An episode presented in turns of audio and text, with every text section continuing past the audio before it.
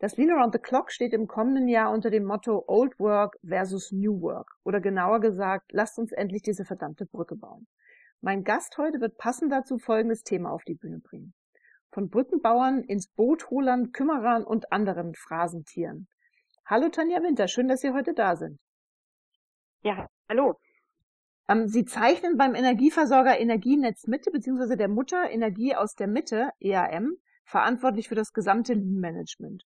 Und in Ihrem Vortrag, da geht es um das Brückenbauen. Und ich entnehme dem Titel, dass Sie Phrasendrescher nicht leiden können. Erleben Sie das denn oft in Ihrem beruflichen Alltag? Also die Kümmerer und Mitnehmer beziehungsweise ins Bootholer? Ähm, die Phrasendrescher auf jeden Fall sehr viel und ähm, das durchaus äh, auch so interpretierbar, dass wir, dass wir die nicht besonders gut leiden können. Weil ich finde, meistens kommt da auch nichts Greifbares bei rum, wenn jemand so mit Phrasen um sich schmeißt. Ich wollte es bewusst ein bisschen provokativ formulieren und habe aber nach langem Sinieren über das Thema haben wir das tatsächlich ähm, auf uns bezogen. Wir haben gesagt, naja, sind wir nicht eigentlich, sollten wir nicht diese Brückenbauer auch und äh, diese Mitnehmer sein oder diese, diese ins Boot holer, wo wir die Leute mitnehmen müssen. Ich bin der Meinung, dass die Personen, also in dem Falle wir als Lean-Team oder auch in manchen anderen Unternehmen sind es ja andere Personen, dass die ähm, sehr, sehr wichtig sind im Unternehmen. Ich war letzte Woche bei einem Seminar, da haben sich tatsächlich 90 Prozent geoutet, dass sie sich unheimlich gerne verändern und am liebsten heute so arbeiten und morgen ganz anders arbeiten würden. Und da war ich echt überrascht, weil ich glaube, das trifft so tatsächlich im Unternehmensalltag, ist das ja nicht typisch. Und von dem reinen ähm, Strategieprojekt oder Change-Projekt äh, erhält man eigentlich nachhaltig keine Veränderungen ins Unternehmen. Und deswegen haben wir gesagt, naja, es braucht doch diese Kümmerer und diese Mitnehmer und ins Bootholer, die auch die Leute abholen, die äh, in dem Falle wie bei uns schon ewig montieren oder nur schrauben, ähm, wie sollen die sich denn mit neuen Technologien oder mit dieser Veränderung überhaupt anfreunden können? Und da braucht es eben Leute wie uns und aber auch in anderen Unternehmen natürlich andere Personen, die da auf die zugehen und ähm, diese Brücke für die bauen, dass die sich da auch in der modernen und in dem neuen Arbeiten wiederfinden.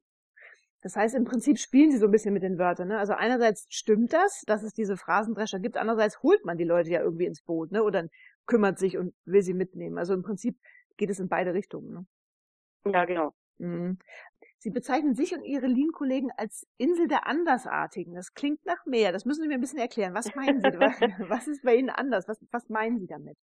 Ich fand das so einen tollen Satz, den hat ähm, eine junge Kollegin hier im Team mal gesagt und hat gesagt, naja, das Arbeiten bei uns hier im Team ist eigentlich, irgendwie sind wir die Insel der Andersartigen. Und da mussten wir alle lachen und haben gesagt, das passt eigentlich ganz gut.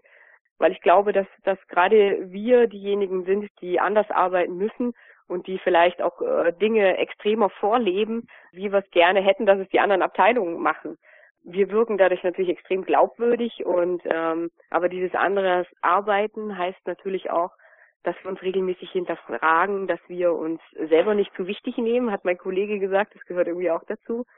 Wir haben keinen Chef im Team, also wir sind eine Stabstelle, wir sind alle alle auf gleicher Augenhöhe, wir diskutieren viel und ich glaube, das bewirkt dazu, dass wir natürlich ein entsprechendes Außenbild im Unternehmen auch haben, aber andererseits ähm, wir in der Lage sind, uns immer wieder Neuerungen anzupassen, Veränderungen anzupassen und auf die Bedürfnisse unserer Kunden, also aller Abteilungen im Unternehmen dann auch einzugehen. Das heißt, das berühmte Walk the Talk. Also Sie leben das vor, was Sie auch im Unternehmen dann von den Kollegen ähm, erwarten oder sehen möchten. Ja, genau. Das gehört für uns mit dazu. Also auch unangenehme Fragen mal zu stellen und da auch in Themen reinzugehen, wo sich die meisten vielleicht eher raushalten und sagen, uh, da traue ich mich nicht so richtig ran. Äh, die Brücke soll doch jemand anders bitte bauen, ja. Und das ist genau das, was wir im Prinzip tun. Und deswegen äh, ist es so wichtig auch, dass es so, so Leute wie uns gibt und dass wir auch ein bisschen anders sind äh, als die anderen, das gehört, glaube ich, da auch dazu. Ja, Insel der, Ansatz, der Andersartigen gefällt mir richtig gut. und ich Gute glaube, Idee. das ist ja auch ja, das Ganze, äh, wer zu Lean Around the Clock kommt, ist ja auch irgendwie anders, oder? Stimmt, das haben Sie ähm, gut erkannt. Die Veranstaltung ist irgendwie anders und deswegen finde ich, passt das ganz gut auch zueinander. Ja, und also generell geht's auf dem Dinner the Clock ja eben um die alte und die neue Welt, wenn es denn die überhaupt so gibt. Ne? Das mag mal dahingestellt sein. Und unsere Arbeitswelt ist aber nun mal geprägt von, von steigender Komplexität, hoher Dynamik, stärkerer Vernetzung, also diese ganzen Trendwörter, Buzzwörter, die man immer hört. Und viele Unternehmen sehen ja die neue Arbeit bzw. New Work äh, als Heilsbringer für alle organisatorischen Herausforderungen. Und Sie hingegen antworten darauf mit einem Zitat vom Psychologen Professor Dr. Kruse.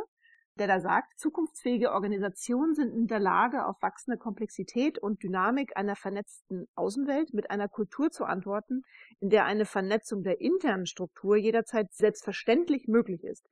Ich pack das jetzt mal in einfacher Wort, also je wilder es außerhalb des Unternehmens zugeht, desto vernetzter sollten die Mitarbeiter im Unternehmen arbeiten.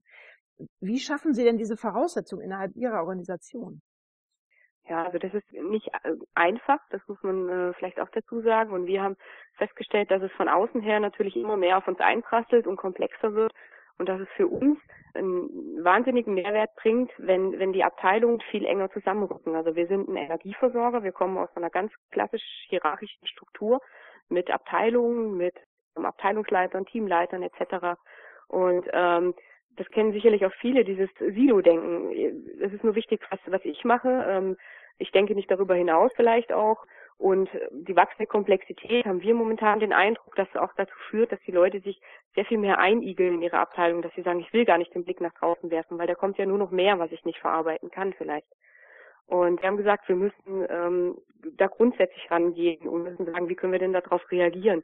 Indem wir auch an dem Rollenverständnis arbeiten von den Abteilungen, von den einzelnen Personen.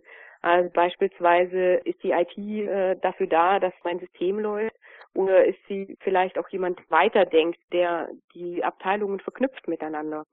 Und das ist auch so ein bisschen unsere Rolle. Wir versuchen, die Abteilungen miteinander in Verbindung zu bringen, Prozesse äh, transparent zu machen und alle Beteiligten dazu zu holen, dass die sich kennenlernen, dass die nicht sagen, okay, mich überfordert es jetzt nicht mehr, weil ich weiß, ich kann den Michael da drüben einfach anrufen, wenn ich nicht weiterkomme oder wenn ich ein Problem habe. Also ähm, das so ganz klassisch Transparenz auch zu schaffen und zu sagen, naja, das hemmt mich jetzt nicht, wenn ich, äh, wenn da was auf mich zukommt, ich kann da einfach den Kollegen kontaktieren oder ich kann das Team mit einziehen. Ja. Wir sind sehr viel momentan da auch unterwegs, dass wir wirklich vernetzen, dass wir versuchen, Abteilungen, Fachbereiche zu vernetzen, ja dass die Bedarfe, die in den einzelnen Abteilungen da sind, wo die vielleicht auch sagen, das übersteigt unsere, unsere Aufgaben und übersteigt unsere Kompetenzen. Aber ich weiß, der von dem Team da drüben, der kann so ein bisschen was in die Richtung. Dass wir da viel mehr miteinander vernetzen und viel mehr die zusammenführen. Auf jeden Fall sind sie alle anscheinend sehr sprachgewandt. Insel der Andersartigen und äh, dann jetzt hier einigeln, das äh, klingt alles, das finde ich, es ist sehr visuell verständlich. Das hilft, glaube ich, in der Kommunikation auch sehr stark. Frau Winter, ich danke Ihnen für diesen Ausblick und ich freue mich sehr auf unser persönliches Kennenlernen auf der Bühne des LATC 2020 bzw. NKNA 2020 im März. Und bis dahin wünsche ich Ihnen noch viel Glück beim Ankämpfen oder Drumherumarbeiten von dem Einigeln Ihrer Kollegen. ja, sehr gerne. Vielen Dank auch.